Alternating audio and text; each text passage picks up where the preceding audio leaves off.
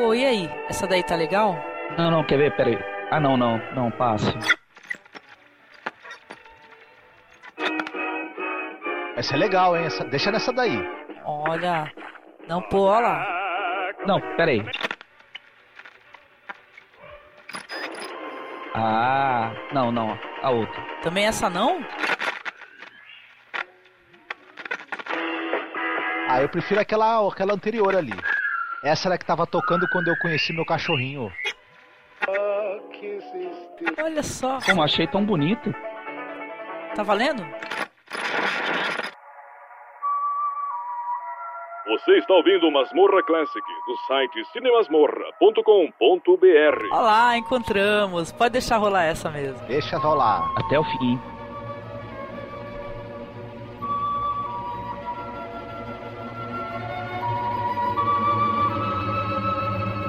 É isso aí, continuando aqui a nossos podcasts sobre alguns filmes clássicos, né? Onde a gente, claro, não aborda coisas como o vento levou e etc. E sim pega coisas diferentes aqui para trazer para vocês. Hoje nós vamos falar de um filmaço incrível chamado Os Duelistas, que é o primeiro longa do Ridley Scott. Filme de 77 com Keith Carradine, Harvey Keitel, Robert Finney, Edward Fox. Grande elenco aí, tem o Tom Conte, que é do Fúrio. Nossa, adoro esse ator, tem uma ponta lá do Tom Conte. E é um filmaço legal, então a gente vai desenvolver, falar um pouquinho aqui do, do Ridley Scott. E logo em seguida a gente vai falar sobre o filme, trecho a trecho, o que, que chamou mais atenção.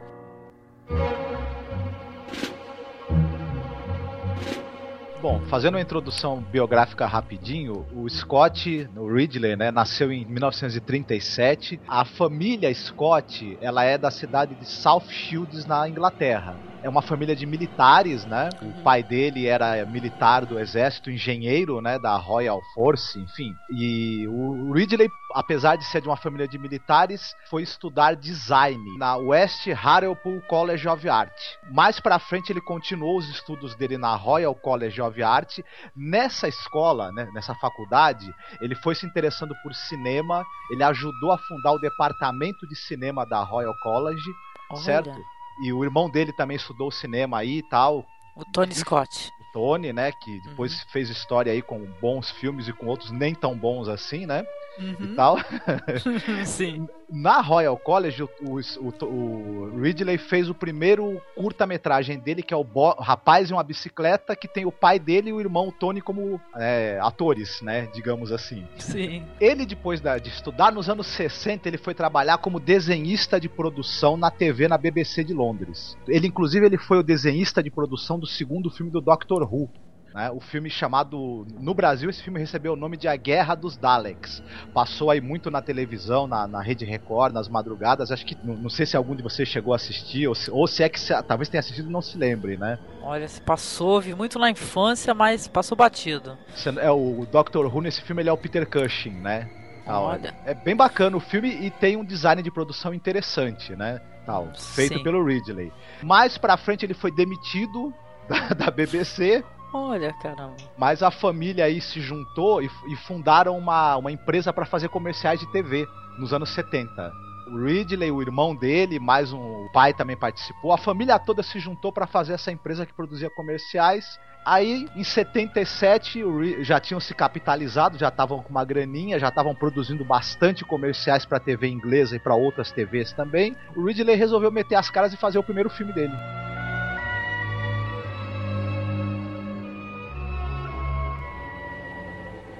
The duelist demands satisfaction. Honor for him is an appetite. This story is about an eccentric kind of hunger. It is a true story and begins in the year that Napoleon Bonaparte became ruler of France.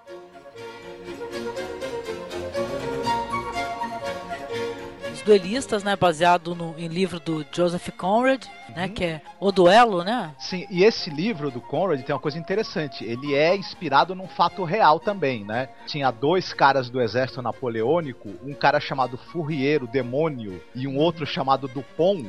Esse Fourier, ele era um cara que desafiava todo mundo, matava todo mundo em duelos, e ele por isso que era chamado de o demônio. Só que um dia ele desafiou o tal do Dupont e ele não conseguiu ganhar desse cara. Ficaram duelando ao longo de todas as guerras napoleônicas. Oh, Viraram excelente. lenta dentro do exército napoleônico. Foi o que inspirou o conto do Joseph Conrad.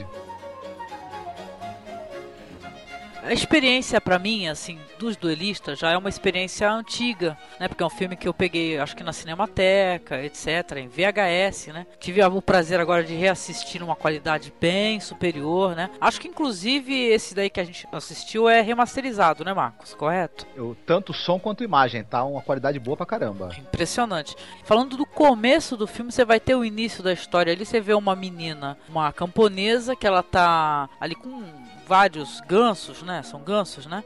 Ali percorrendo ali um caminho e vai dar de cara com um soldado. E a cena é um, é um quadro, entendeu? Eu brinco assim, falo pro Marcos, não sei se o Marcos concorda, que todas as cenas do duelista eu tenho a impressão que eu tô vendo vários quadros, entendeu? Eles estão sendo é, mostrados ali numa galeria de imagens pra gente ali, pra gente ficar apreciando a beleza dessas imagens, né? É importante ressaltar também logo de início que dá pra ver que o Ridley usou um filtro né, nas imagens, né? É, é engraçado que as imagens ela, ela tem um filtro que você fica com a imagem um pouco mais escurecida nas bordas, né? Uma coisa interessante. E aí você mantém o, o, o foco do seu olhar no centro da tela, né? Uma coisa curiosa isso. Isso. Os dois personagens principais, o Dubert e o Ferro, eles são é, soldados de Napoleão, né? Pô, é muito legal. O filme tem todo esse contexto histórico também que não é desrespeitoso como outros filmes, né? E vocês tinham comentado do filtro, também porque no, na versão comentada do diretor, ele fala que foram 60 dias de gravação e em 58 choveram. Então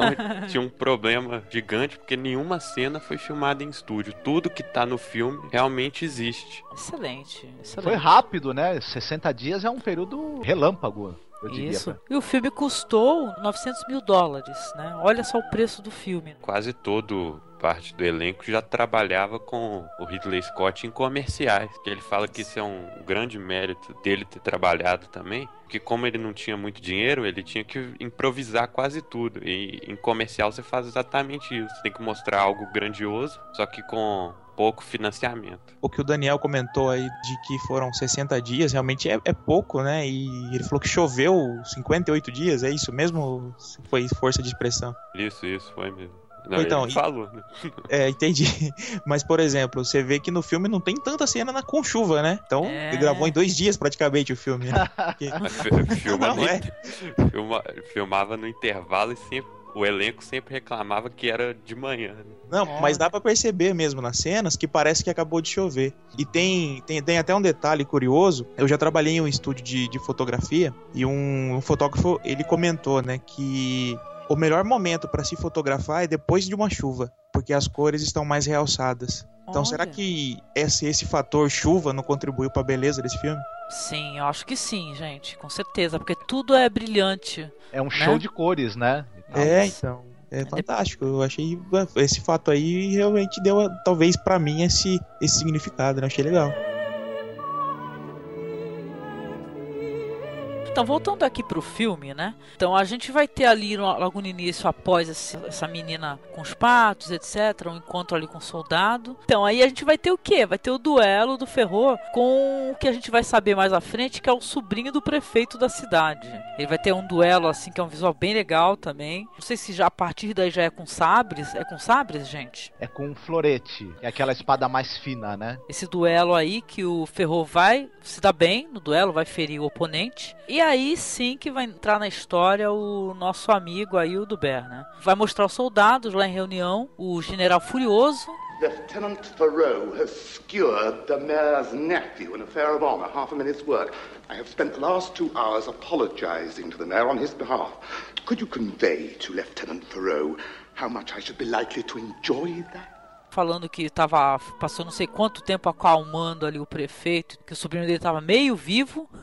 fala assim, o cara tá meio vivo. E ele fala assim: olha, você vá lá e você me intime esse soldado aí, esse ferrou aí, vai receber intimação para falar comigo a respeito desse comportamento dele, sobre esse duelo aí. E o Duber vai lá, né? Ele foi meio que obrigado, né? Parece que entre todos lá foi meio sem querer. Eu tive essa impressão que ele ninguém queria se manifestar. Acabou ele levantando e assumindo essa obrigação, né? Uma coisa talvez seja interessante interessante comparar. No livro, por exemplo, o Duber tem que prender o Ferro porque ele é a ordenança dos soldados. Então ele é obrigado a ir, né? Já pegam ele direto. No filme, não. Ele é ele que faz a besteira de dizer que conhece o cara de vista, né? E aí Isso. sobra pra ele. É, eu acho também interessante voltar um pouquinho nessa cena do primeiro duelo, que eu- ela é primorosamente filmada, né? E tem um uso Oh. do. Até você tinha falado, Angélica, o uso dos efeitos sonoros. Você não tem música de fundo, mas o som das espadas, né, se, se batendo ali, vai, vai dando um nervoso, né? E a É trilha sonora entra naquela hora que o cara é ferido, né?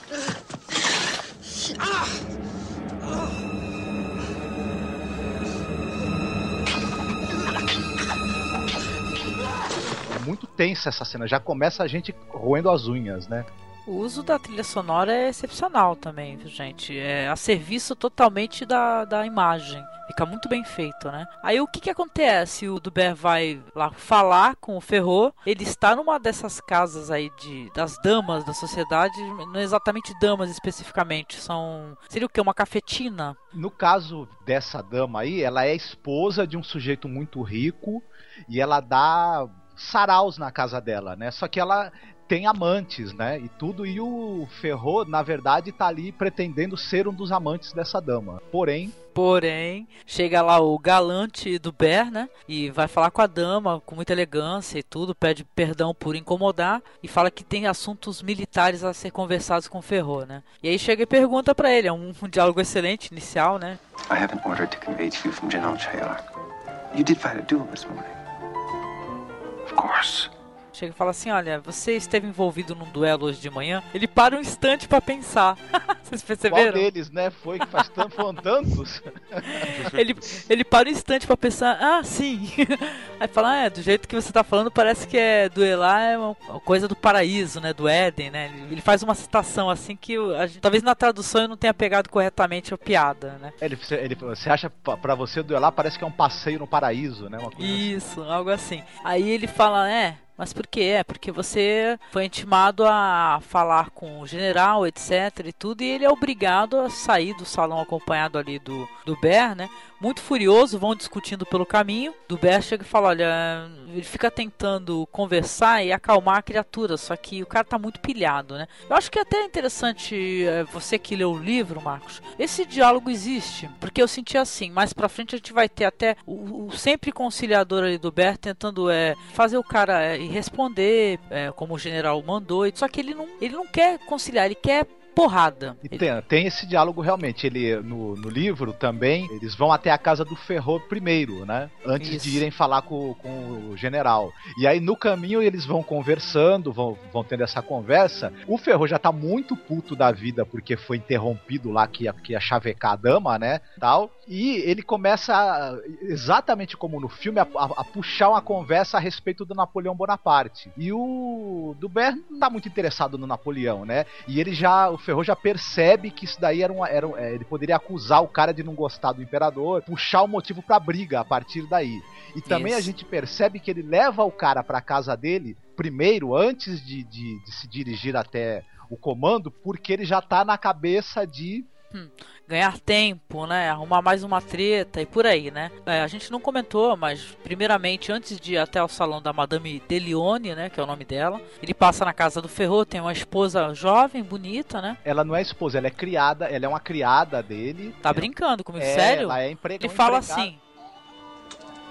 He has an angel at home to watch over his breeches, and off he goes paying a call on Madame de Lyon. Must be quite blind.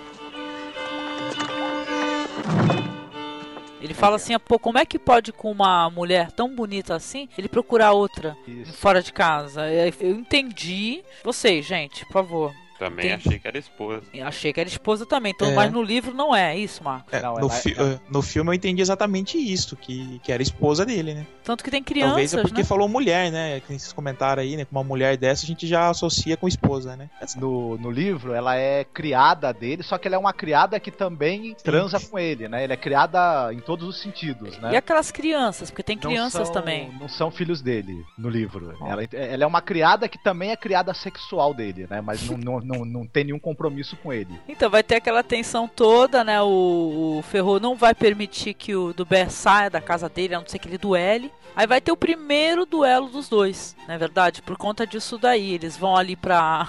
O Ferro pega um pessoal ali da, que tá por perto ali, ó, velho, fique olhando, né? Porque tem que ter testemunhas. E tudo eles vão ter lá o seu primeiro duelo, né? Nesse duelo, o que, que vai acontecer? O Duber vai vencer do Ferro, né? Vai ferir ele gravemente no braço. Ele vai ser obrigado a, a parar de, o duelo, né? Não há morte, né? Esses duelos todos aí que nós vamos comentar são duelos que acabam não, não em morte, né? E sim mais em ferimentos, né? Nessa cena aí, Angé, o legal é que na, na versão comentada, o Harvey, que é o barulho das espadas é um dispositivo eletrônico, não é pós-produção. Aí nessa cena o Harvey Keitel fala que ele tomou um choque. Ele ficou Ah, é? tomando choque enquanto fazia essa cena. Olha só, cara. Pô, muito bem inseridos os efeitos dos barulhos, viu, das espadas, viu? Cumprimentos Essa- demais. Essa cena também é outra que é primorosamente filmada, né? Primeiro que a, a velocidade que, que, que tudo vai acontecendo, que ele chama o cara pra briga, já joga o cara lá pra fora, já pega o velho, va- vai servir de testemunho, o velho sai correndo e quando a briga começa a gente percebe que a câmera tá na mão, o cara tá ali acompanhando, tanto é que tem horas em que a câmera estremece, que você vê que o cara tá tentando se posicionar, a câmera treme e tudo. É, essa tensão que essa câmera na mão e trêmula cria, ao mesmo tempo com a inserção de efeitos sonoros aí das espadas, é outra cena que é eletrizante. Uma cena simples, mas que funciona assim maravilhosamente bem, né?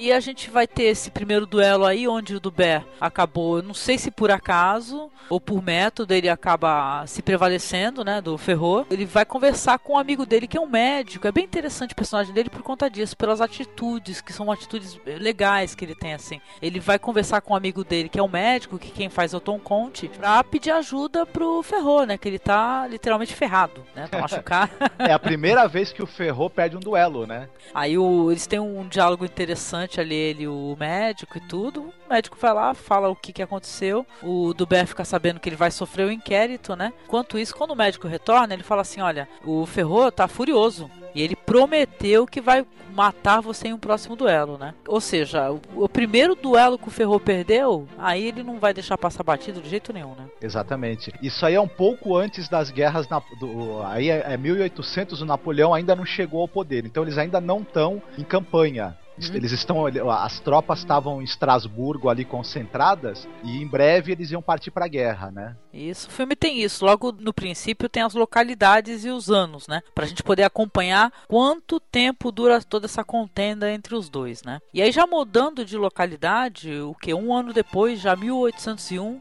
em Augsburgo, a gente vai ver outra cena ali do Dubert, só que nesse caso é encontrando com ele na rua uma ex-amante dele, que se chama Laura, né? E tá, que ela tá chegando ali no- na chuva e tudo, e ela fala, pô, por que que, por que que você não me leva pra casa, algo assim do gênero? E a gente já vai ter essa moça bonita aí que vai ser um, descobre que é um dos amores aí do Duber, né? É, vivida pela Diana Quick, é uma, ela, tem, ela tem um papel ah, relativamente curto, mas excepcional, né? Eu acho que ela viveu esse- intensamente esse papel, a atriz, né? não, não me lembro dela em outros filmes. É verdade, também não pesquisei não, mas eu gostei bastante da atuação dela. O personagem dela é a única que não faz o Gabe Carradine ficar igual o personagem do, do Harvey Keitel, ficar obsessivo pela batalha. Ela é a única que mostra os perigos pra ele mesmo. Ela já chega falando pra ele que ela recebeu uma proposta de casamento, ela mostra um anel que ela ganhou e tudo, né? Ela dá sempre a entender que ela é, é capaz de desistir tu- de tudo por ele. Só que ele não parece aberto a isso, né? A, a ele desistir, por exemplo, por ela. Ah, tem uma coisa também que talvez eu também fiquei me perguntando as motivações dele para ele não, ele, mas é porque tem o seguinte, ele é um, um aristocrata o Dubert, né? Então Isso. ele nunca se casaria com uma mulher como ela. Ela poderia ser amante dele durante um tempo, ou quando ele estivesse longe de casa durante a guerra, mas ele, ele não a levaria nunca para casa para ser esposa dele. Para casar, ele ia querer uma jovem aristocrata que nem ele, virgem, etc, né? A gente vai ter ali algumas imagens do, do campo, né, onde o pessoal tá concentrado ali para uma batalha. E aí Duber, ele vai receber uma visita ali de um amigo do Ferro, né? Formando que ele quer duelar novamente, né? Ele pensa, ih, ferrou! Exatamente, né? O Ferro tá aí pra ferrar com os outros, né? Aí teríamos aí o segundo duelo. O segundo duelo ele já acontece no, no no campo já, e, e ao contrário do outro, esse já foi todo premeditado, né? Já tem muito mais testemunhas e já parece que ele é mais. Ele é oficial, né? É nesse duelo aí que o Dubert tá resfriado, que ele começa espirrando, algo assim do gênero. Ah, é que muito engraçado. É isso, é isso mesmo. Ele, quando eles tocam as espadas, o, du, o Dubert para pra espirrar. Eu acho que até o ator tava resfriado, se vacilar, você viu? Porque estava tanta chuva e frio, né? Nessas locações aí. Eu sei que o duelo é muito rápido, né? É, chega a ser um anticlímax. Porque começa o duelo, um tá apontando a espada pro outro assim. E tudo, e o primeiro cortinho ali que o, que o Ferro dá no Dubé, ele já se vira, né? Sempre sai andando, se vira, né? Já vai pra perto ali dos amigos, a gente vê que ele recebeu um corte ali que diz ele que ele não tem condições de continuar. O que, que vocês acham? Eu achei que ele até tinha condições, mas não quis, talvez. É aquele que eles estão. Tem uma casa assim ao fundo, né? Uhum, isso, uma, E- uma árvore grandona. Isso, exato. E aí tem um, o corte. Eu não achei um cortinho, não, hein? Não sei se exageraram ali no, no ketchup que jogaram nele ali, porque tava bem ensanguentado a. Não, e o, o- um dos amigos dele fala assim pra ele, fala, olha, peça desculpas a ele, né? Vamos acabar com isso daí, pô. Aham. Fala com ele e tal, é. Tava um a um, né? É, Tava um. então, empatou, da, a, a briga podia ter parado por ali, né? Aí vão conversar ali, o pessoal pergunta ali pro. Se tem condições de continuar, o Dubé fala que não. Aí quando vão falar pro Ferro, ele fica muito bravo, né? Fica muito puto, né? Fala assim. Next time, Dubert!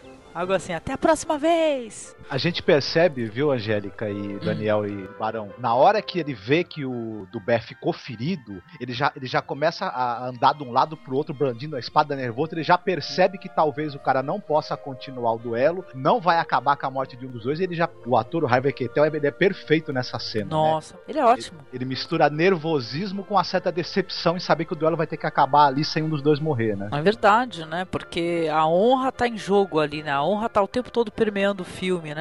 O grande. A honra sendo um problema às vezes, né? Tu percebe assim que esse negócio de honra às vezes enche o saco. Tão confiante que ele fica de costas depois que ele dá o golpe, né? Ele dá, dá as costas do inimigo, ne- nem sabendo se o cara vai continuar ou não. Sim. Aí vai ter uma cena bonita ali da, do, do Bess sendo cuidado pela amante dele, né? E tal, ela eh, ajudando ele a tomar um banho. É até uma cena engraçada, né? Tem um certo humor voluntário, porque ele tá todo enfaixado assim, ele tá louco pra espirrar, né? Ele tá doido pra espirrar e ela fala: Defina aí o que é honra, defina aí o que é honra, por favor. Pra ele parar de sentir vontade de espirrar. Só que ele não consegue, né? Acaba espirrando. Eu acho que isso daí faz o corte voltar a sangrar, né?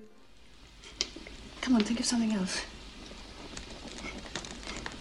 Describe honor. Honor? Honor.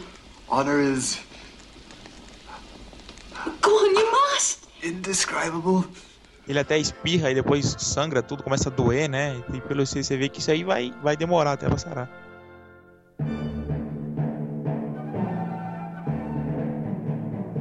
Logo depois a gente vai ver o- tanto o Duber quanto a amante e o amigo já no restaurante, eles conversando. Tem um diálogo legal. Acho que é o amigo dele que fala assim: Ah, todas as moças estão te desejando porque você é um homem perigoso.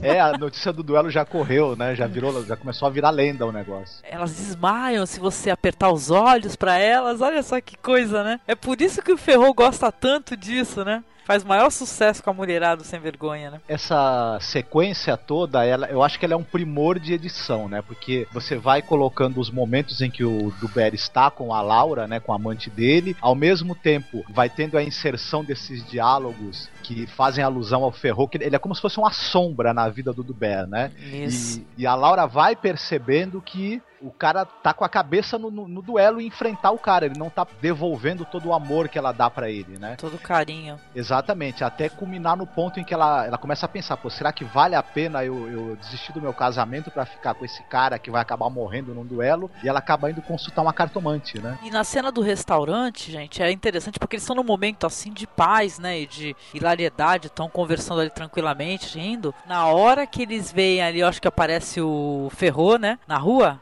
Ou é um dos amigos dele, um negócio assim. Nossa, fica todo mundo tenso na hora. Alguém foi checar pra ver como é que ele tá pra poder rolar mais um duelo novamente, pra terminar o que começaram. O personagem aí do, do Carradine, ele tem todas as chances, né, pra, pra sair desse duelo, até por, por esse próprio amor aí, né, que dele, da Laura, ele, ela, ela parece que ela quer tirar ele disso, né, mas ele alguma coisa segura ele ali, né? Parece, pelo que eu, que que eu consegui entender, que o, o significado de honra para os dois é diferente, né? Não é, não é a mesma coisa que um. Tanto que a Laura vai atrás do Ferro, né? Pra falar com ele, né? Pra talvez, né, coitado, com intenção de demover essa ideia da cabeça dele, chegar e falar, pô, deixa o cara em paz. O cara não quer duelar com você, meu, vai viver a tua vida. I live with Armand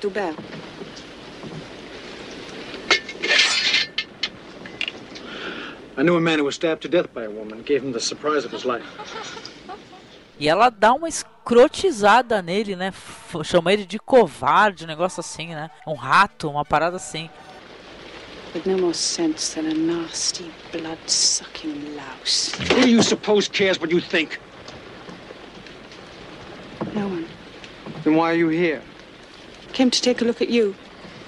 Fala na frente dos caras. Olha, que cena é essa, viu? Que atuação dos dois, da Diana Quick e do Harvey Keitel, né? Só que ela acaba, na verdade, conseguindo provocar ele mais ainda, né? Ela foi lá meio que falar, tá vendo? Tu tá acabando com a minha, com a minha chance de ficar com o cara, o cara não para de pensar em você, o cara não, não, não consegue ter paz porque você persegue ele, seu verme, seu rato, né? Isso. Uma cena muito, muito bem conduzida também, fantástica, que acaba esse tiro dela sendo pela culata. Ele, em vez de desistir, ele fica com mais vontade ainda de pegar o Duber, né? Pois é, acaba que no final de contas, antes desse duelo, a Laura acaba abandonando, né, o Duber, né? Ela deixa uma mensagem no sabre dele, né? Ela escreve assim, adeus, né, com um batom, né, e tal, vermelho, assim, adeus, né? Lindo Então. isso, viu? É, um detalhe, esse personagem da Laura, ele não tem no livro, né? Tudo isso, toda essa, essa, essa parte do relacionamento deles não tem no livro. Foi uma inserção aí do roteiro e olha, excepcional, viu? Muito bem feita, né? Eu gostei muito do personagem dela, deu mais é, humanidade, mais ainda, né, por incrível que pareça, pra esse personagem do Duber. Mas quanto que é, que é fiel ao livro? Então, o, o filme ele é bem fiel. Ele tem algumas coisas tem no livro que não tem no filme, que o filme enxuga e o filme coloca alguns elementos. Por exemplo, a Laura é um personagem que não tem esse relacionamento dela com o Duber no livro. Esse, esse relacionamento dos dois, ele só existe no roteiro do filme, mas foi muito bem escrito e ele fica perfeito na história. Não destoa de maneira nenhuma da história. Não, e você falou da cartomante, que a Laura foi consultar uma cartomante, e tem uma carta que a cartomante mostra pra ela, tem dois cachorros brigando, né? E a cartomante fala isso, que ela tá dividida e que ela tá num momento muito infeliz. E a- ela acaba tirando as conclusões dela que, que ela tem que ir embora e deixar aqueles dois cachorros ali. Não, algo assim. mordendo. Então, aí já é o terceiro duelo, correto, gente? Isso, terceiro duelo. Só pra conferir, então. Então, vai ter aí o terceiro duelo dos dois que também maravilhosamente fotografado e tudo maravilhosamente coreografado, eu diria, porque eu tava dando uma olhada, que nem eu falei pra vocês nesse extra que tem e tal, e tenho o Ridley Scott falando do coreógrafo também dos duelos e tal. Quer dizer que é, é muito bonito e acaba rolando um empate, né, gente? É um empate porque é 0 a 0 Os dois estão ali bem Rock Balboa e o, sei lá, e Apollo, os dois quebradaços mesmo, já não tinha como lutar. Esse é aquele que é tipo num porão? Isso. É um porão assim, mas é um porão é bem iluminado, sabe? Sim, Muito sim, bonito. Bem bonita essa parte. É que os dois acabam não conseguindo mais lutar de tão feridos. E o pessoal segura os dois, né? Eles começam a se agarrar e tudo rola no chão. O pessoal segura, ou seja, não dá pra continuar, gente. Parou. Eles estão todos maltrapilho até, não tá? Uma coisa assim? Tá, é, a gente já pega o duelo quando os dois já estão bem machucados, por sinal. Já, já tinha começado antes, né? essa luta, porque é o seguinte, é, eles resolveram lutar com sabre, né, que é uma espada maior e mais pesada, pra ter certeza que um ia matar o outro, né? Não ia ter jeito desse duelo acabar em empate. Só que o duelo dura horas, na verdade, né? Dura Isso. muito tempo, eles se, se arrebentam, se machucam todos se, e, e acabam realmente os dois sem condição de terminar a luta, né? Eles caem mesmo de, de exaustão e de, por causa dos ferimentos. É verdade. Em meio a tudo isso, acho que a guerra já tinha estourado, né? Que tem alguns momentos que eles lutam até lado a lado, Isso. né? E eles lutando são muito fortes juntos, né? Contra o mesmo inimigo. Eu acho que nesse terceiro duelo, se eu não me engano, eles estavam, ele- eles já tinham sido convocados pra ir pra guerra, então se encontraram às pressas antes, né, de, de, de terem que ir pra guerra, porque aí durante a guerra não, não tinha jeito, né, não ia, não ia poder, né, ter, ter duelo, porque aí iam ser pegos pela disciplina militar mesmo. Mesmo, né? Iam sofrer consequências mesmo. E também, se eu não me engano, o Dubert tava para ser colocado como capitão. Um capitão isso também. Tinha que ser antes da promoção do cara, né? É verdade, né? Aí vai ter. Não, não vai mostrar a guerra ainda por enquanto, né? Mas vai ter um diálogo excelente. Eu acho que eles vão cada um para locais bem distantes um do outro, né? Nesse meio tempo. Eles não tem como se encontrar, um negócio assim. O Dubert fica sabendo que o Ferro também foi promovido a capitão, né? Ou seja, porque dependendo da parada de hierarquia, etc. Se por acaso o Dubert fosse, vai, promovido a capitão, mas o Ferro não, ele, o Ferro não ia poder intimar o Dubert a fazer seja lá o que for né? Até por causa dessa parada de hierarquia, mesmo os duelos já sendo totalmente ilegais nessa época, né? Mas por uma questão de honra, o duelo, o duelo era assim, era proibido, mas se fosse uma questão de honra entre oficiais da mesma patente, ele era, digamos, tolerado Agora, uhum. se, se, o cara fosse de uma patente superior à sua, ele podia se recusar a lutar com você e tu não podia fazer nada. Pois é. Então, e quando o Dubé fica sabendo aí num bar, né, que o Ferro também foi promovido a capitão, ou seja, ele faz aquela cara de puta que saco, né? Esse cara me persegue até é, em patente, né? Aí ele tenta sair de fininho, ele fala, pô, eu tô prestes a, sei lá, entrar de férias, algo assim, né? E vou conseguir sair dessa aí se esse cara não descobrir. Só que pra azar o dele, quando ele levanta pra ir embora, quem é que ele encontra no bar?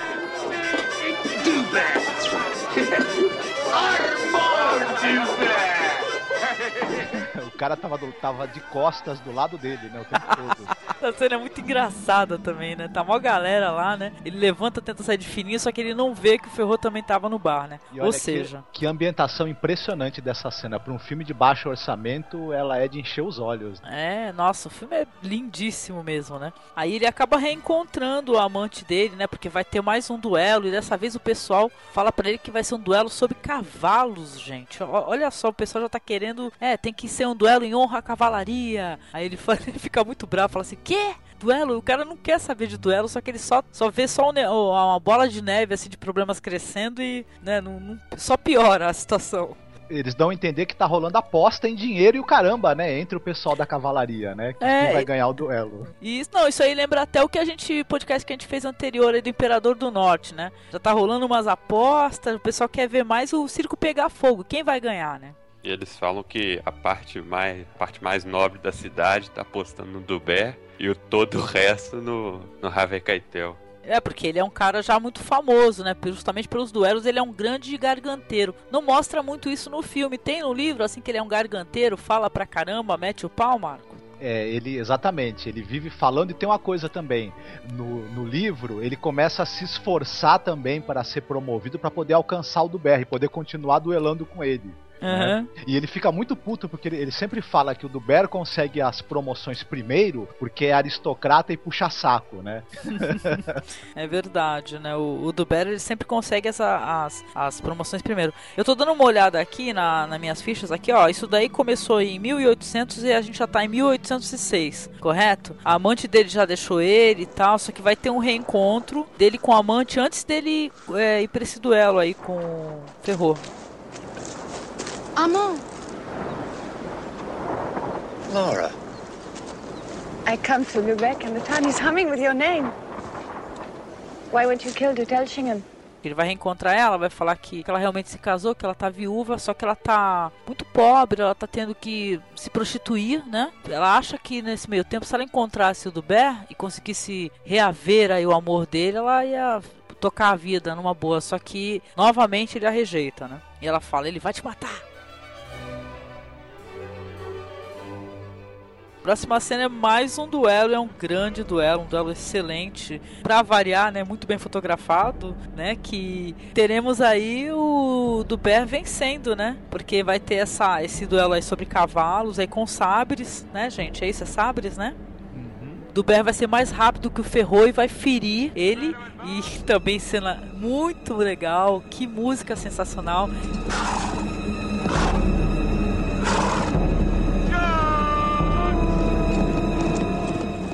Sai desse duelo muito contente, a cavalo, olhando para trás. Aquela musiquinha alegre, né? Vocês gostaram disso daí, gente? O que vocês acharam desse duelo sobre cavalos aí?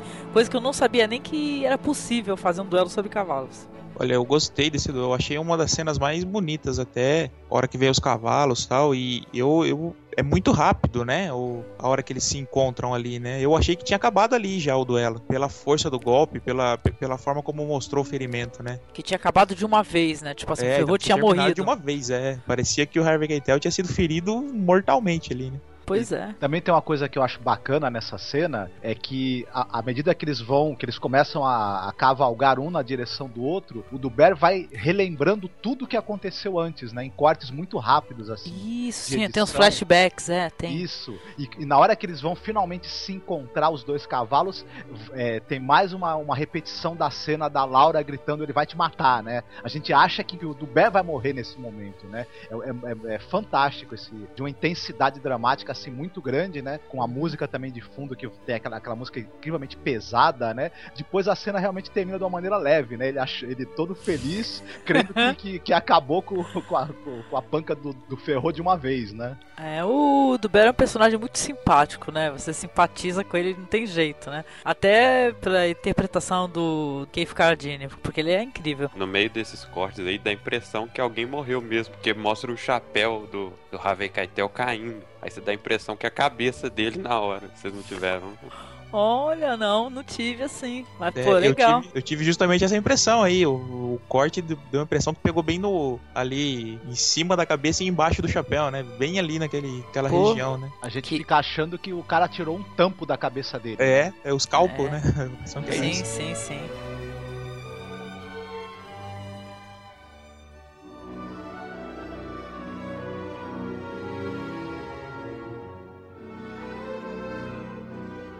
Uma inserção maior de tempo agora aí, porque já vai mostrar o pessoal na Rússia em 1812, né? E já em meio à guerra mesmo, né?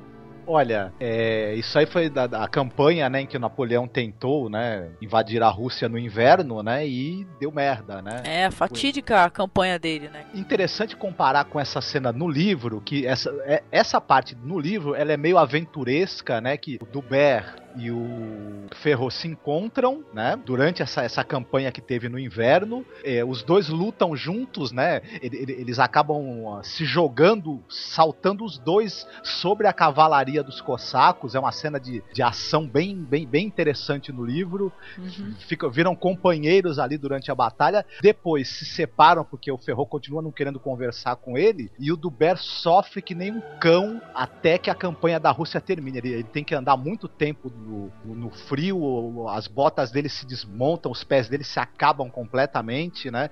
Ele Isso. sofre muito nessa sequência. É, a parte de- mais aventuresca, né, é tirada no filme, até porque não dava pra fazer batalhas com muitos extras, mas Sim. a parte do sofrimento das tropas e o sofrimento do Duber tá muito bem representada no filme. Tá sim, mostra os soldados congelados, né? O pessoal já padecendo ali com frio e fome, né? E doente pra caramba, com as mãos muito feridas e queimadas pelo frio, né? Várias partes do corpo, né? O Duber tá ali todo encolhidinho, ali sentado na neve, ali tremendo. Ele olha pro outro lado, quem que ele vê, hein? Ferrou! Eu acho que ele pensa isso cada vez que ele olha pro cara, né? Aí ele vê o Ferro, e o Ferro também olha pra ele com aquele olhar penetrante que o Keitel tem, que é ótimo, né? Aí ele vai lá pro alto assim e fala assim: Eu estou sentindo o cheiro de cossacos nessa floresta. Eu quero alguns voluntários pra gente entrar aí. Listen! All of you! That wood stinks with Cossacks! I want some volunteers!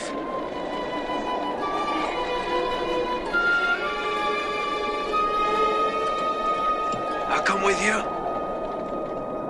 Aí ninguém se manifesta, né? Todo mundo congelado, né? E tudo. Aí o Duber levanta, vamos, né? né? Intrépido, né? E tudo, ele vai com o cara lá, eles dão uma entrada na floresta, acho que saem. Tem uma carroça lá com um soldado também, soldado francês congelado lá. Eles estão lá olhando pra carroça e eles olham mais pra frente tem um cossaco, né? E aí fala com eles na língua dele lá, dá risada e tudo, parece estar ma- mastigando uma carne seca, algo do gênero, algo seco assim, ressecado e dando risada, apontando pra eles. Eles olham mais pra lá, tem outros cossacos lá, acho que todos em cavalos, né? Três ou quatro. Eles acabam atacando esse cossaco aí que fica tirando o sarro deles, que eles nem sabem o que é nem a gente, porque não tem tradução, né? Eles acabam atirando e tudo e afastam esses cossacos lá, né?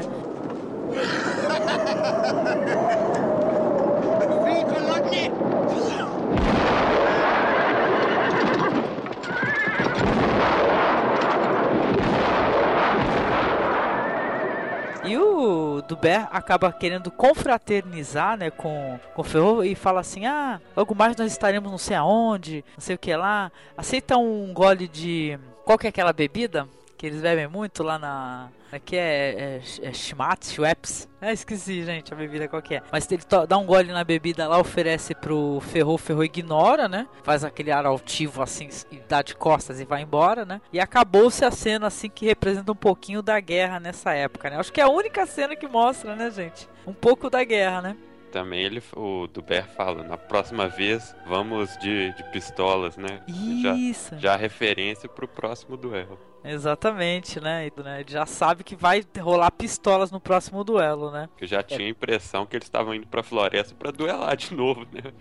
Mas... Eu também. Sabe o que eu pensei isso? Pensei a mesma coisa. Falei, cara, esse cara ele, ele falou o nome do Duber porque ele quer atrair o Duber pra floresta novamente para poder duelar novamente. Em que situação mais absurda que ele vai querer duelar com o cara, né? Mas não, né? Pelo jeito, na hora que. É que nem o Marcos falou aí sobre o livro. Na hora que tá tendo as batalhas ou a guerra, eles não misturam as coisas, né? Eles vão é lutar, que é o que eles estão ali para isso mesmo, né? O Duber tá ali sentado e ele finalmente vê que o Ferro tá ali na frente dele. O Ferro saca as duas pistolas. Aí ele, realmente ele pensa que o cara vai querer desafiar ele naquela hora, mas também vem a ideia para ele, né? Depois, quando ele vê que o cara não queria desafiá-lo, mas ele fica na cabeça, pô, podia ser um duelo com pistola da próxima vez, que aí acaba mesmo, né? Um dos dois vai ter que morrer, né? Eu, nesse, nesse momento aí que o, que o Harvey Keitel é, tá lá chamando ele pra ir essa nessa missão ali, né? Eu não achei que eles iam duelar, não. Eu achei que era justamente por, por essa questão que, que o Marcos acabou é, acrescentando aí referente ao livro, né? Os dois juntos acabavam se tornando quase invencíveis, né?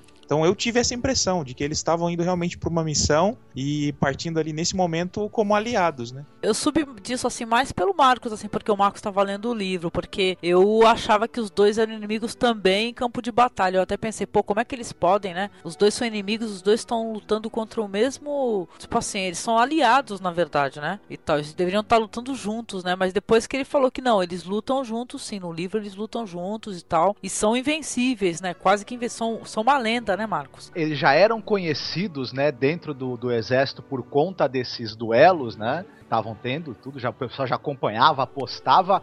Quando os dois, durante aí a invasão da Rússia, eles têm esse lutam juntos, eles arrasam, né? Eles acabam essa luta deles contra a cavalaria dos cossacos vira uma lenda assim que máxima aí da, da campanha da, do, do, exército napoleônico na, na Rússia, tal. Eles ficam mais famosos ainda, né? É verdade. A gente não, não acredita muito no filme que eles podem se tornar aliados. Pelo do Bé, a gente até acha que, que eles podem ficar amigos, mas pelo personagem do do Javier Keitel, você nunca imagina que ele vai tolerar qualquer tipo de amizade, né? Não, pelo menos não com, com aristocratas, de acordo com ele, como o do Bé. Porque a gente não comentou sobre isso, mas eu tenho assim para mim, que é até uma análise para se fazer posteriormente, que na verdade toda essa, essa contenda, todos esses duelos aí é, também é um duelo porque pela diferença social porque o Duber é um cara, que nem o Marco falou, aristocrata, de boa família, etc. O Ferro não. O Ferro é um soldado de carreira, brigão e tudo, muito capaz e tal, mas tem uma diferença, assim, acho que é por isso que também tem todo esse ódio aí, né? Até porque a primeira vez que eles vão se falar ali no, no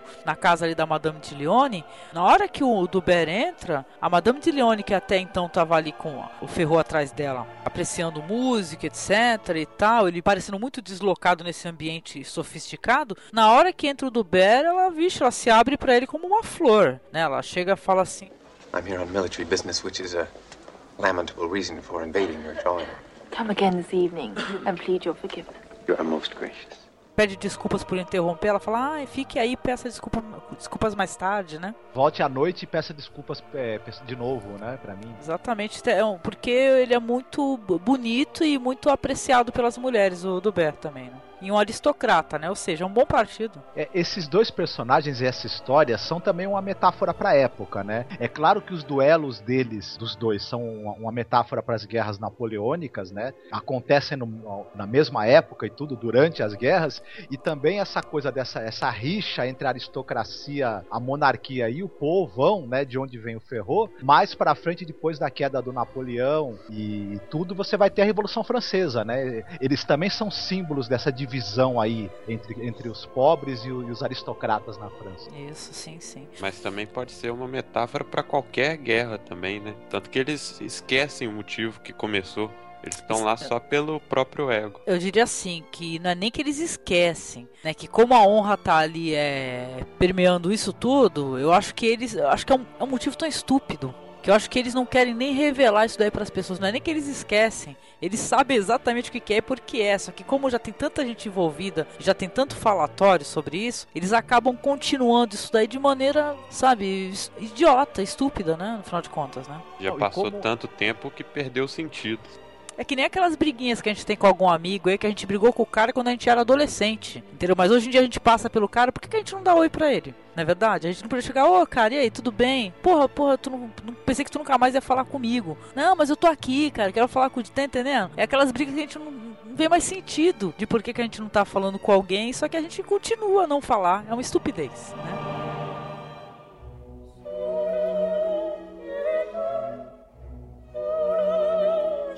Dois anos depois da, dessa campanha da, na Rússia, os soldados já voltaram pra França. O Dubert ele tá morando com a irmã. A irmã dele é recém-casada, né? Recém-casada não, aliás, já tá casada, tá com dois filhos. E ele foi passar um tempo lá com ela e com a família, né? E ela tá fazendo planos pra casá-lo com a vizinha dela, que é a Madame de Valmassic. Ela é uma aristocrata, é sobrinha de um fabricante alemão de sapatos. Aí nós vamos mostrando ali o nosso amigo Dubert cortejando, né? Essa moça, a Adele, né? A gente tinha até falado que ele, na verdade, não casou com a Laura porque ele tinha intenção de casar com uma jovem aristocrata, virgem, etc., dentro das convenções ali sociais da época, as quais ele, como bom aristocrata, também tá preso, né? E Uhum. tal. E ele vai ali muito timidamente, porque ele acha assim, pô, já sou um quarentão, né? Ela é uma jovem, ela não vai querer nada comigo. E a irmã dele fala: não, vai lá, que ela vai querer sim. É um casamento que já tá quase tudo certo, você é um bom partido, fica sossegado que ela vai gostar de você e tudo. E aí ele muito timidamente vai se aproximando e tem uma cena muito divertida. I love you. Adele. My dearest Adele. Que ele pede ela em casamento, se ajoelha, né? E ela aceita, ele levanta, vai dar um beijo nela, e os cavalos dos dois se beijam também na mesma É muito hora. bonitinho. Yes. É uma gracinha, é verdade. Eu acho que o Ridley Scott até comenta mesmo lá com outro diretor lá sobre os cavalos, sabe? o quanto os cavalos queriam parecer em cena o tempo todo. É, Eu acho até que enquanto ele tá ajoelhado, os cavalos já estão começando a se beijar, não é? É, é, tá um problema. Ele tá tentando controlar, ficar ô, ô, ô pro cavalo, o cavalo. é muito legal. Eu, eu gosto dessa parte aí, que é a parte que as coisas estão em paz, né? É a bonança, parece que é a bonança antes da tempestade, sei lá. É muito bonita, porque ele é um cara que ele vive em paz com as pessoas, né? O Dubert, né?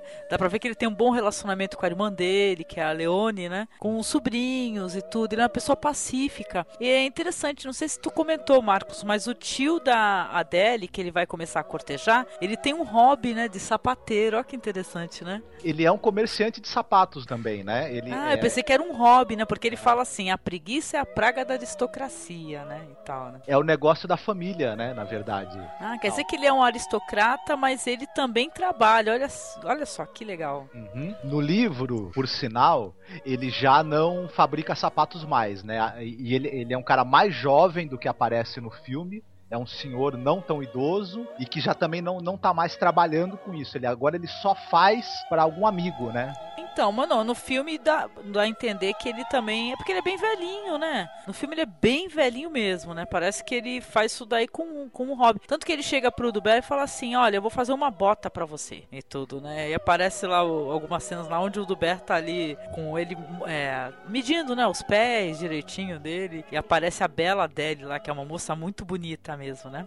Pra espiar, né? Os dois. Uma coisa até que vocês comentaram aí da respeito desse, desse tempo de paz, né, que existe, parece que dá, dá para sentir no, no clima da, da filmagem, né, no, da paisagem, tudo, embora a paisagem é praticamente a mesma, né, aqueles campos Muito é, bucólicos, verdes né? lá, bucólico, né, mas parece que, eu não sei se é a luz, eu acho que tem sol, né, nessas cenas, né, tem bastante sol, então você sente, sente a paz mesmo, eu achei, eu achei legal, achei que, que conseguiu passar isso sem, sem dizer que é um tempo de paz, sem, sem eles falarem isso, né.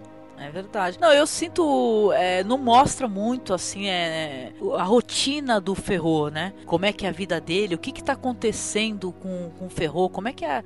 Como é que ele passa os dias dele, né? Em todos os momentos que ele aparece assim em cena, você pode perceber que são momentos assim que ele tá sempre tenso e parece que ele, ele só conseguiu satisfação porque ele finalmente encontrou o Duber para poder desafiar ele novamente, né? Já quer dizer que a gente tem mais acesso ao cotidiano ali do, do Duber, a gente acaba até se identificando mais com esse personagem, porque a gente conhece o, o que, que ele pensa, o que, que ele acha das coisas, né? Ele não é um personagem tão é, ambíguo, né, quanto o Ferro. Exatamente. É uma coisa que você estava falando, a gente, a gente não fica sabendo exatamente o que, que o Ferro tá fazendo, mas a gente sabe que ele anda, ele tá com orgulho ferido e ele anda espalhando por aí que o, que o Duber não, é, não era fiel a Napoleão, que o Duber Isso. era um vira-casaca, um puxa-saco. Ele não, não amava o imperador, ele não amava o imperador, né? E tudo, né? Isso. E é uma coisa engraçada isso, porque o, o Ferro, ele acha que com isso ele tá sacaneando o Duber, né? A intenção dele também é que o Duber não ganhe novas promoções, porque ele quer alcançar o cara para continuar duelando.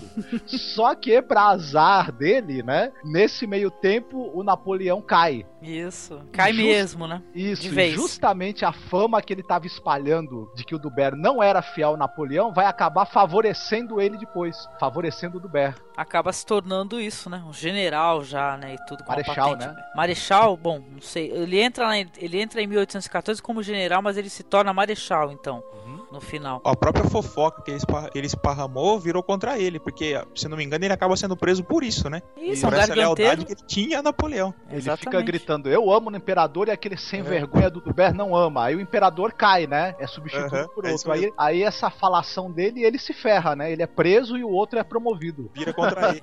Sim, sim. Aí vai ter o que? A festa de casamento dele com a Adele, né? Uma festa muito bonita que o tio fica ali questionando, fica dando aquela sacaneada lá na, mesa, né? Fala assim: é, Come, sir, you're a royalist now, like the rest of us. Where else would you wish him to be?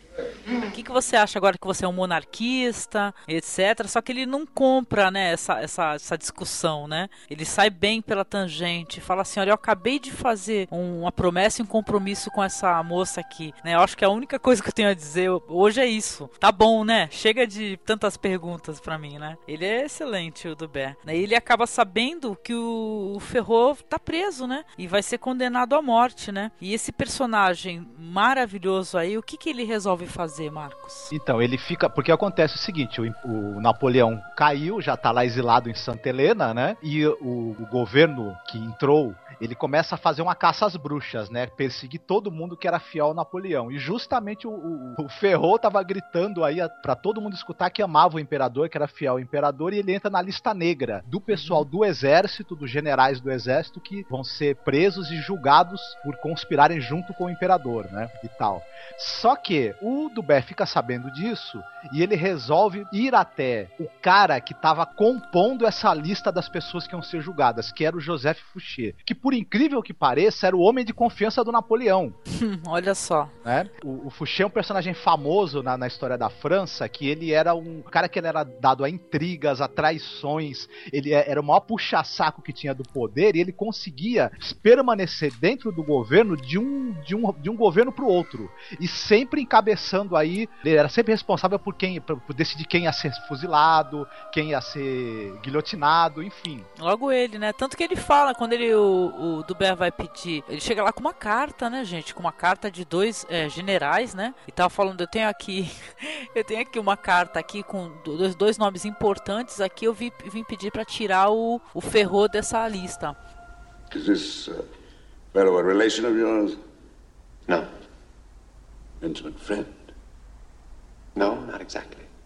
We've had a long association. Aí o cara pergunta, pô, mas o que que ele é pra você? Ele é seu amigo? Ele é sua família? Aí ele dá uma resposta interessante. Ele fala assim: a gente tem uma ligação muito antiga. Olha, ou seja, olha só as motivações do Dubé, como são diferentes né, em relação, né, ao. Ele acredita ser o arqui-inimigo do Dubé, né? É um tolo. Esse personagem, o Fouché, ele é vivido por aquele ator fantástico que é o Albert Finney, né? Do Uhum. Peixe Grande e outros, né? Sim, sim. E tem uma coisa interessante que não fala aí no filme, mas no livro, fala quando o Ferro é preso, ele também é cancelado a pensão dele de militar. Ele fica sem grana. Ah, isso eu achei maravilhoso, assim. Eu fiquei. No, só quem lê o livro sabe, né, Marcos? Isso, e o Duber secretamente começa a, a enviar dinheiro para o Ferro, né? Sustentá-lo sem ele saber. É, ou seja, né, ele tava, ele tinha um amigo o tempo todo, né, Isso. perto dele, né? Só que ele tava imaginando que era o inimigo, né? Aí tanto que ele acaba conseguindo ali o a retirada ali do, do Ferro da lista, só que ele vai viver numa espécie, numa localidade onde ele vai ser vigiado o tempo todo pela polícia. É, exatamente, ele, ele não vai ser mais executado, né? Sai da lista ali do, do pessoal que vai ser julgado e possivelmente condenado à morte,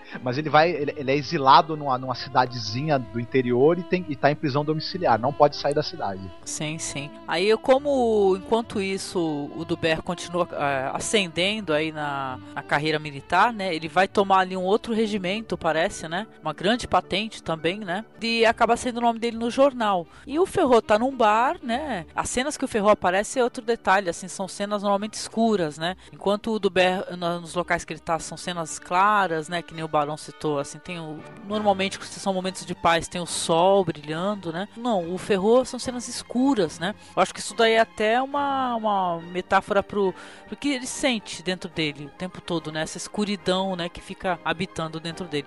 Ele fica sabendo que o Duber recebeu uma promoção e tudo, e ele manda dois amigos dele, né? Dois puxa-sacos, né? Que ele tem para ir atrás do Duber para avisar que ele quer mais um duelo além das cenas serem. Que você falou, que as cenas que o Duber aparece são mais claras e o Ferro são mais escuras, Duber ele passa a usar uma roupa clara também, uma roupa camisas brancas e tudo, enquanto que a roupa, as roupas do Ferro são negras, ele, ele parece um corvo, na verdade, né? Parece. Não, ele usa um chapéu estilo Napoleão mesmo, né? Que é aquele chapéu assim, de ladinho assim, que e uma postura assim carrancuda e de mãos para trás assim, que é uma pessoa nada em paz consigo mesmo o tempo todo, né? Enquanto o Duber tá casado com uma moça jovem, bonita, prestes a ganhar um filho, né? Porque ela tá grávida, né? Já mostra mais à frente que ela tá grávida e tudo, eles estão bem felizes. O Ferro tá ali ainda alimentando todo esse ódio, né? Contra esse cara aí. Manda ali os seus cupinchas ali para tentar marcar mais um duelo, né? O Ferro, ele é uma metáfora do próprio Napoleão, parece. Que ele, porque no livro e no filme ele é meio baixinho, atarracado, genioso, né? O, o Napoleão, quando, quando perde, é, é exilado numa ilha distante, ele também é exilado numa cidadezinha ali que ninguém, ninguém sabe nem onde fica, né? Então os dois são meio que espelho um do outro, né? Sim, sim, verdade, viu? E aí eles vão conversar um pouco mais ali e tal. O Duber vai ficar muito puto, né? Porque ele achou um abuso os caras irem ali, praticamente vai no quintal da casa dele, vai, mesmo que quintal seja um, um campo gigantesco, né? E tal, e pra falar que quer duelar mais uma vez, ele fala assim: olha, é, se eu quisesse, eu desse um, um suspiro mais alto aí, sabe que vocês todos iam ser presos? Né? Aí ele acaba não, acaba cedendo mais uma vez. Ele, isso daí do, do Bear, ele, aceitar esses duelos, né? Que é foda, né, gente? Eu acho que as pessoas têm um limite, mas pelo jeito do Bear não, né? Ele acha que ele tem que terminar essa história e acabou. Antes da, da caracterização que vocês estavam falando, que também reflete no, nos companheiros lá do, do Ferro. Pelos ferimentos de batalha, um tá de tapa-olho e o outro só anda com a arma na mão. Viu? É verdade. Todos são corvos, né? Parece um monte de corvos, né? Todos... O, o, o Dubert também, quando ele, quando ele volta pra, pra França, ele também tá com a perna, foi ferido em batalha, e a perna dele também nunca mais ficou boa, né? É verdade, né? E aí a gente vai chegando no final da história, né? Porque vai ter aí um duelo, e esse sim, conforme a gente falou anteriormente, um duelo de pistolas, que vai ser realizado numas ruínas próximas ali à propriedade do Dubé. O duelo é o seguinte: cada um pode dar somente dois tiros. E vale ali nas ruínas ali. Não vai ser tipo assim, é dar 10 passos e virar um pro outro e dar dois tiros. Não. Eles vão para umas ruínas lá e quem encontrar atira. E só vale dois tiros. É justamente isso que eu achei legal. Quando eu vi eles tirando a, as pistolas da caixinha lá, né? Eu falei, pronto, vai ser aquele negócio de bang bang, né? Vira de costa, dá 10 passos e quem virar primeiro e sacar mais rápido ganha, né? Então eu fiquei até surpreso por ser no, em ruínas, né? Então ficou uma coisa mais assim, mais demorada, uma caça mesmo, né? Eu achei mais legal. E essa ideia das ruínas aí também foi o insight que o diretor teve, né? Porque isso daí acho que não tem na história original também, né, Marcos? No livro não tem as ruínas, eles vão se encontrar no. Porque eles, é assim, é num bosque que fica no caminho entre a casa do Duber e a casa da noiva dele. Então, até- eles se encontram ali nesse bosque. E é mais ou menos assim: cada um pega as duas pistolas, o Duber entra no bosque primeiro. Ou Ferrou, agora não vou lembrar quem entra primeiro, e o, o oponente tem que esperar 10 minutos depois entrar no bosque também, atrás do outro.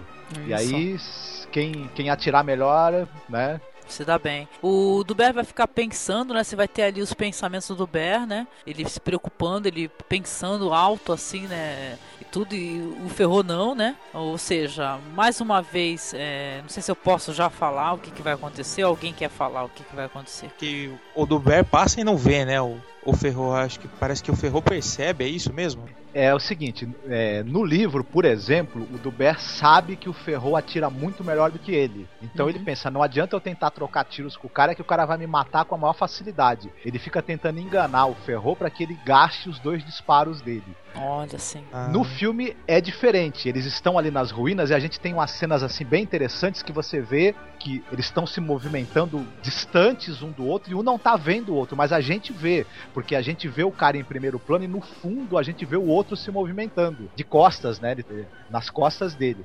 À medida que eles vão se aproximando, o Duber, ele tá, ele tá ali encostado no muro, quando ele sai do muro, o Ferro vê ele e atira.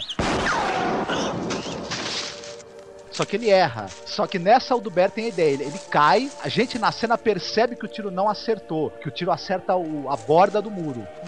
O Duber cai, só que ele fica imóvel. E o Ferro pensa, poxa, matei, né? Opa! Aí ele vai ali com muito cuidado, né? Vai se aproximando e tu... Só que ele já tinha é, dado um tiro, né? E tudo, ele atirou primeiro. O Duberno até então não tinha dado nenhum tiro, correto? Ele caiu lá e ficou deitado. E aí quando ele vai levantar novamente e o, e o Ferro tenta atirar, ele novamente não acerta, né? É isso, o Duber também atira, também erra, só que aí o Ferro gastou os dois tiros dele. E o Duber ainda tem. Isso, tá com um tiro ainda e tá ali cara a cara com ele, ou seja,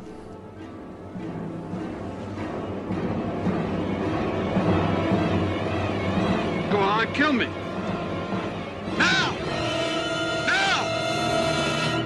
Né, se ele Se ele quiser matar, cara- né? É. Isso, a vida do cara tá na mão dele, né? Sim, sim. E aí já corta, né? Porque mostra novamente o campo lá e chegando. Porque faz um mistério, né? Isso é, Ah, é um suspense. é um spoiler antes- isso, né? Mas faz um mistériozinho, né? Porque a gente só, a gente só vai ter o, a resolução, vai, só vai saber o que o, o Duber falou pro Ferro depois da cena do campo, né? Então, mas antes de mostrar o campo, o, o Duber aponta a arma pro Ferro, né? E tem aquele momento em que ele, em que ele fica pensando, né? Tem o som do coração dele batendo, aquela a música fica. A gente fica ali na, naquele suspense se ele vai matar ou não, né? E da hora que ele tá apontando a arma, ele também fica lembrando de cenas, de tudo que aconteceu antes até ali, né? Que levou os dois até aquele momento. Aí a gente vai ficar sabendo porque o, o Duber volta sozinho, né, pro campo e o, um dos parceiros lá do Ferro pergunta: "O que aconteceu? Ele tá morto?" E ele não responde, ele tá lá enrolando as pistolas lá e tudo pra sair. E os caras, o cara sai correndo, né, com tudo, né? Dá pra ver que eram os, os amigos do, do Ferro eram bem, né, fiéis a ele, né? E aí mostra o que que o Duber falou pro Ferro que é muito legal isso daí. You have kept me at your beck and call for 15 years. I shall never again do what you demand of me. By every rule of single combat, from this moment, your life belongs to me. Is that not correct? No final do, do filme que a gente falou, Imperador do Norte, o Kif Carradine, né? Ele escuta o, o número um fazer aquele diálogo, né? Famoso de desista, você não tem alma, você não tem coração suficiente para ser o número um, fuja dos trens. É engraçado que dessa vez, no final desse filme, quem vai fazer esse discurso vitorioso é o, é o Kif Carradine, né? Então, mas é porque ele aprendeu, ele aprendeu no Imperador do Norte, entendeu? Isso. E ele fala pro Ferro: olha, ao longo de 15 anos você me perseguiu, eu fui, eu fui, eu fiquei escravo da sua vontade, né? Dessa sua vontade de duelar comigo, tive que fazer o que você queria, só que agora você tá morto. Pelas leis do duelo, eu podia ter te matado, a sua vida me pertence, você vai fazer o que eu quiser. Então eu não vou mais ficar à mercê da sua vontade. Você é que vai ter que se, se render e se abaixar perante a minha vontade. Então você não vai mais me encher o saco. Você tá Muito- morto, vai muito ficar. legal. Quando a gente se encontrar novamente, você vai se comportar como o homem morto que você é, né? Isso mesmo, isso mesmo. Tá livre, finalmente, né, cara? Finalmente ele tá livre da, da ânsia de sangue do, do Ferro, né?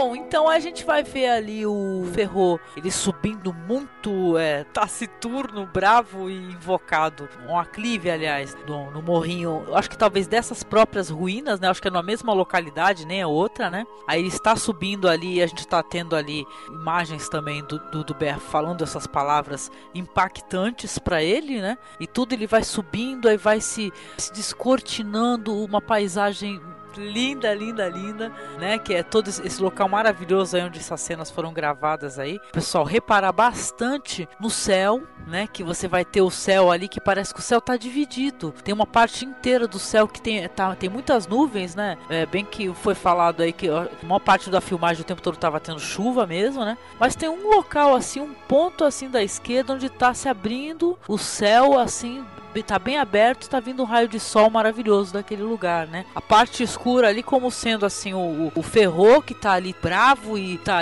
preso finalmente na própria noção de honra dele, né? Que ele ficou escravizando esse tempo todinho aí o, o Duber, ele tá finalmente preso, ele não pode fazer mais nada, tá engessado na honra que ele tanto valoriza, né? E tem a, a parte mais clara ali que talvez eu imaginei assim na minha cabeça que é para lá é onde o Duber foi, aquele o caminho mais claro, o caminho mais brilhante e que tem mais futuro, né? O diretor aí, o Ridley Scott, eu acho que ele teve também uma inteligência imensa em pensar essa última é, sequência do filme, né? Que você tem o Ferro ali sozinho, né? Como você falou, subindo ali no, no monte e olhando a paisagem. A última vez, talvez, que ele possa olhar uma paisagem como aquela, que ele vai ficar o resto da vida naquela cidadezinha ali preso e focalizando aquele rosto dele, aquele rosto duro, né? Ele não tenta explicar os sentimentos que estão passando ali. Mas a né? gente vê, né? Que é angústia, Isso. né? Exato, a gente deixa, deixa pra gente tentar imaginar, né? E tudo. É um uhum. final assim belíssimo, né? Lindo, lindo, maravilhoso mesmo, né? Daí a última cena do filme mesmo, que é essa cena esplêndida aí do Ferro observando essa paisagem incrível, né?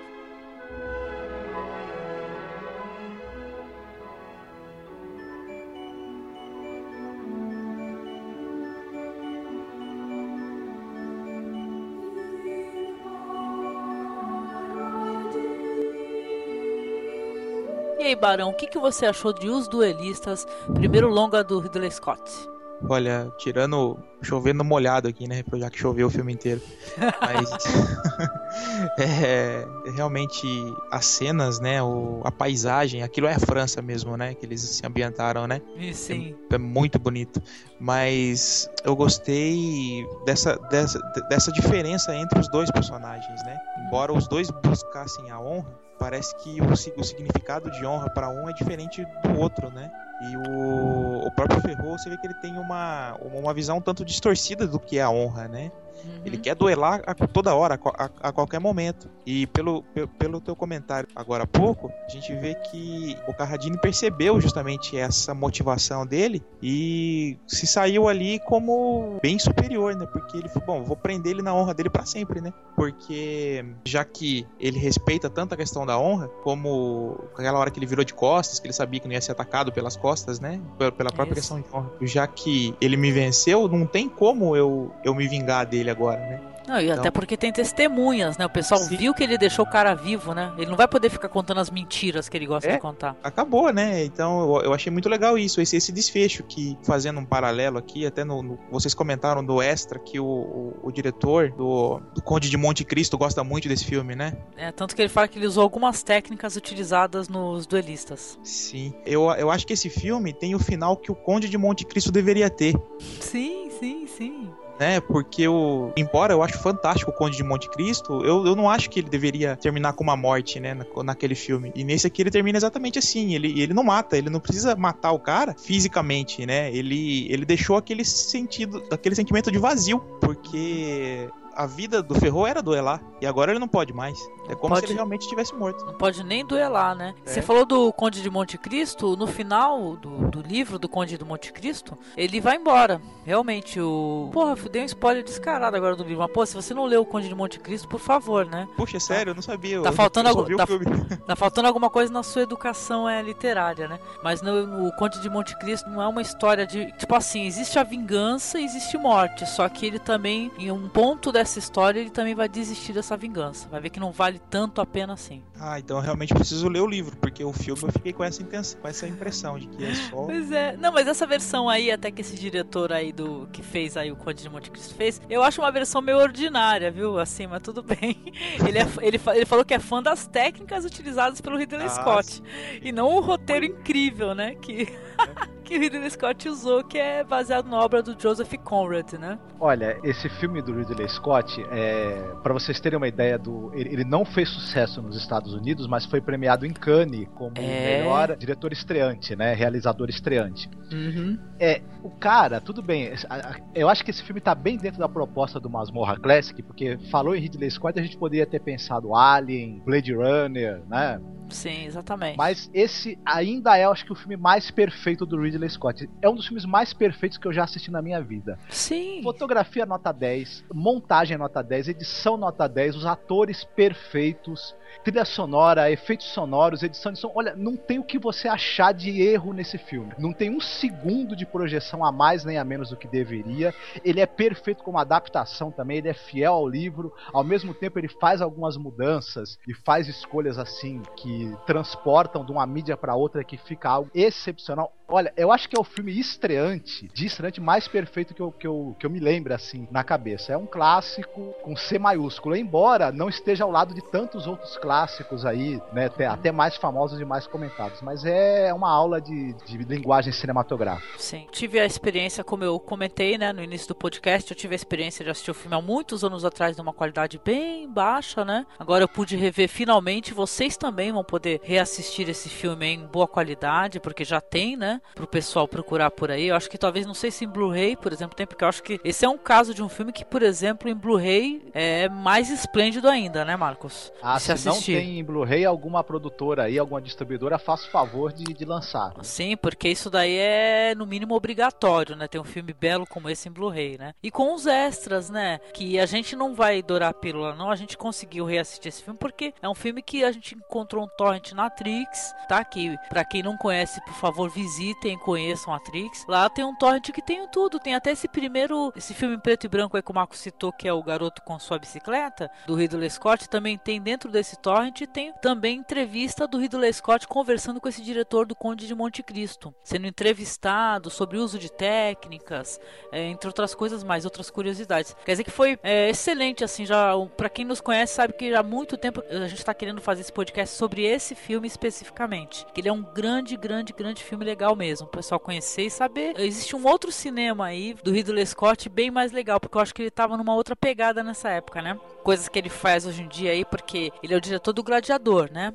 Eu acho que depois do, do Blade Runner, na verdade, ele não acertou muito a mão. Entre Blade Runner e o Gladiador, ele deu um ele, ele acabou fazendo umas coisas aí, tipo Falcão Negro em Perigo, umas coisas assim uhum. meio de dar medo, né? É verdade, né? Ele não foi muito feliz, mas eu acho que nessa adaptação aí dessa obra do Joseph Conrad, que ele mesmo diz que ele é fã, que ele adora, sabe? Eu acho que é até uma coisa que a gente já conversou anteriormente aí, que parece que tem diretores que eles funcionam muito bem quando é um um cinema de guerrilha. Acho que até quem usou essa expressção foi o do Rapadura Cast, que é um fofo, o Juca. Então acho que o Juca até foi feliz em usar essa expressão aí, porque tem diretores que funcionam muito bem assim, parece que nesse cinema de guerrilha, quando o cara corre para lá, corre para cá, tem que arrumar financiamento para uma coisa, para outra. E quando ele já tem um orçamento maior assim na, nas mãos deles, às vezes não funciona bem, ou talvez o estúdio tome a frente, eles não consigam é, ter toda a liberdade para trabalhar. Mas de qualquer maneira, o Ridley foi muito feliz na tanto do, do livro para poder utilizar a história e na maneira como ele desenvolveu. Então acho que vale muito a pena. Eu recomendo a todos aí. Se você por acaso escutou o podcast e você não assistiu o filme, assista, porque vale muito a pena mesmo e para sua própria educação, assim como um amante de cinema. É isso. Você, Daniel, o que, que você achou aí dos duelistas de Ridley Scott?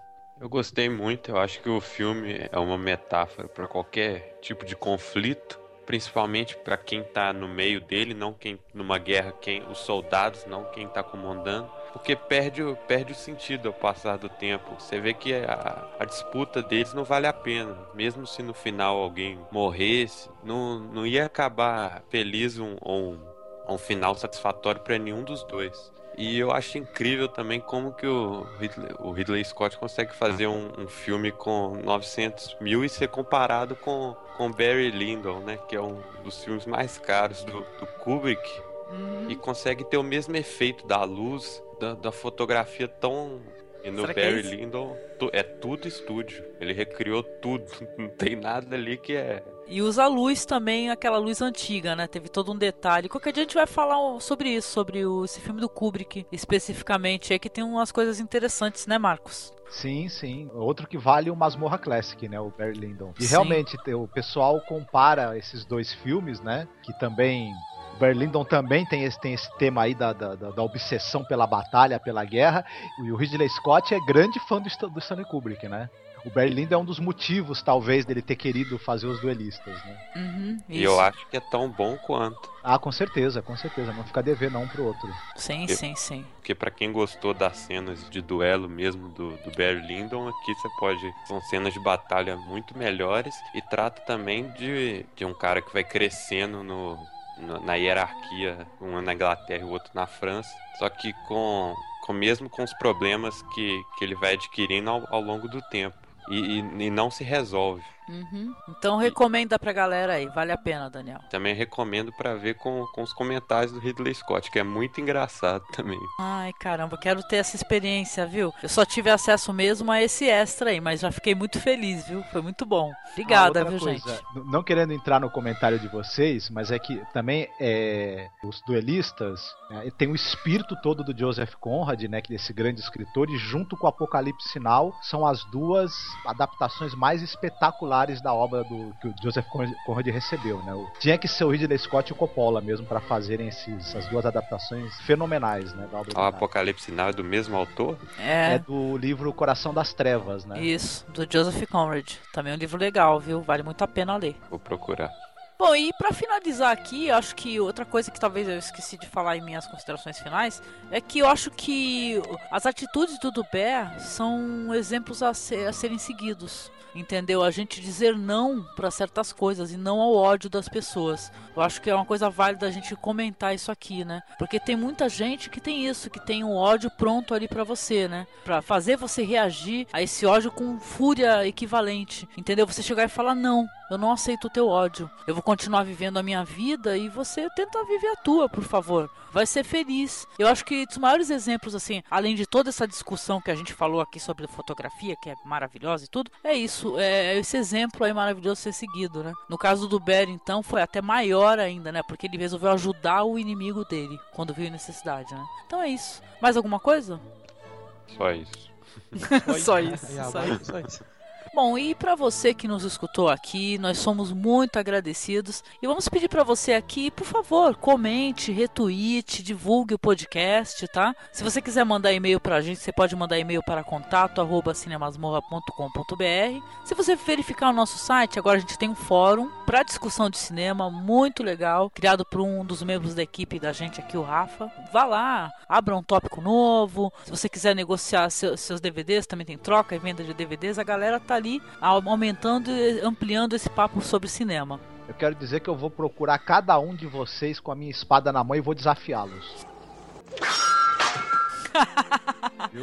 não adianta, eu vou falar não pro seu desafio. é isso, Marcos. Muito obrigada por participar mais uma vez conosco aqui, querido. Deixa o seu recado aí pro ouvinte. Ah, o prazer foi meu, tal, bater um papo sobre esse filme que eu, desde de criança, na verdade, eu assisto e eu adoro, né? Foi a oportunidade boa de revê-lo agora, né? Então é isso aí, eu, eu agradeço a Angélica, Daniel e Barão por essa oportunidade, fico muito contente. E vocês aí, ouvintes, acessem o Masmorra que está no seu segundo ano com força total. Ô, oh, força total, hein? Bola pra frente. Obrigada, Marcos. Agradecer ao Daniel, nosso querido editor aqui, membro do blog. Daniel, fale alguma coisa aí pro ouvinte, meu querido. Twitter, arroba Daniel Volpone. é, ele falou, tá vendo? Twitter, sigam por favor, Twitter arroba Daniel Volpone. é isso aí, obrigada Daniel, valeu a força, querido. Pra quem não sabe aqui, ó, a gente tá brincando aqui, mas o Daniel ele é um dos, das grandes forças da gente aqui, tá ajudando a editar os podcasts. Ou seja, se vocês têm aqui um podcast legal de qualidade, é porque tem o Daniel dando essa forcinha pra gente. Então, obrigada, viu, Daniel? Obrigado. De nada. Obrigada, Barão. Querido, seu, deixe seu recado aí. Sei que você tem uns projetos aí também paralelos. E aí, divulga eles. Pois é, não, eu que agradeço poder participar desse, desse projeto novo, né? Já é o segundo que eu participo, né? Muito, muito bom aí, principalmente conhecer esses filmes, né? Que foram vocês que indicaram aí, né? Eu realmente está sendo uma experiência muito boa poder ver esses filmes, né? Vou fazer um jabá um pouco diferente. Eu comecei a desenhar um pouco agora, né? Então tá saindo algumas tirinhas, algumas ilustrações no histórica.com.br. Ah, oh, e, legal. e tá saindo, ou vai sair, não sei quando, quando a data de lançamento né, desse, desse, desse podcast, também lá no taberna do smoke.com.br. Pô, que legal, viu? Pra quem conhece aqui os nossos banners, já viu a excelência dos nossos banners aí, já sabe mais ou menos o quanto o Barão é foda pra mexer com imagens, viu? Pô, legal. E o teu blog lá, tu continua mexendo nele? Vai divulgá-lo também? Pois então, tem o meu, tem o farrazine, né, .blogspot.com uhum. e tem o redbaronbb.blogspot. Postei algumas músicas novas lá e tá lá, já tem acho que um mês, tá na hora de acrescentar coisa nova. Pô, sensacional, hein, cara. Obrigada, Barão, porque aqui todo mundo sabe aqui a, o nosso trabalho só existe porque cada um tá ajudando o outro, um começa a fazer uma coisa, o outro vai e finaliza. Então, muito obrigada, viu? Juntos que nós conseguimos, né? Que eu sempre digo. Obrigadão. Falou. E, e, outra coisa, assim, a gente pode jogar já no ar aqui, rapidinho, falar o próximo Masmorra Classic? Porque eu já sei qual que é o próximo. Quem tá me pode, seguindo no pode. Twitter, acho que já sabe também. É, Sa qual que é? Eu acho que eu peguei ontem, né? Aquele lá. É, aquele lá. Quer falar? É, como que é? O homem que não vendeu sua alma? Isso. Uma coisa assim, né? O homem que não vendeu a sua alma. From the unforgettable award-winning play comes the best picture of the year. Starring the best actor of the year. Honored by six Academy Awards. For All Seasons. Cara, que é um Opa, filmaço também. Adoro também. Pois é, que Eu tem queria... uma discussão legal e filosófica, hein? A gente vai falar legal também desse aí. Eu queria até fazer uma, uma indicação, não sei se, se se enquadra, né? Vocês vão avaliar depois aí. Hum, diga. Filme de 1930, chama Hells Angels.